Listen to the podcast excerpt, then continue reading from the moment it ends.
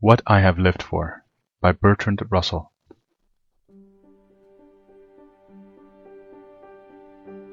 Three passions, simple but overwhelmingly strong, have governed my life. The longing for love, the search for knowledge, and unbearable pity for the suffering of mankind. These passions, like great winds, have blown me hither and thither in a wayward course over a great ocean of anguish reaching to the very verge of despair. I have sought love first because it brings ecstasy.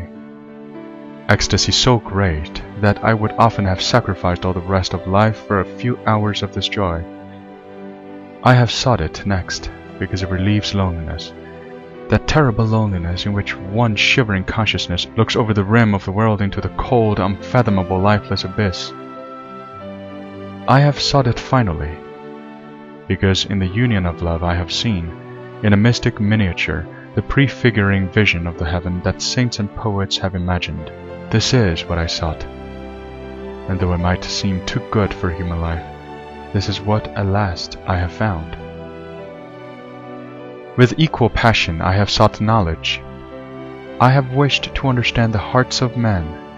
I have wished to know why the stars shine, and I have tried to apprehend the Pythagorean power by which number holds sway above the flux. A little of this, but not much I have achieved. Love and knowledge, so far as they were possible, led upward toward the heavens. But always pity brought me back to earth. Echoes of cries of pain reverberate in my heart. Children in famine, victims tortured by oppressors, helpless old people a burden to their sons, and the whole world of loneliness, poverty, and pain make a mockery of what human life should be. I long to alleviate this evil, but I cannot, and I too suffer. This has been my life. I have found it worth living, and would gladly live it again if the chance were offered me.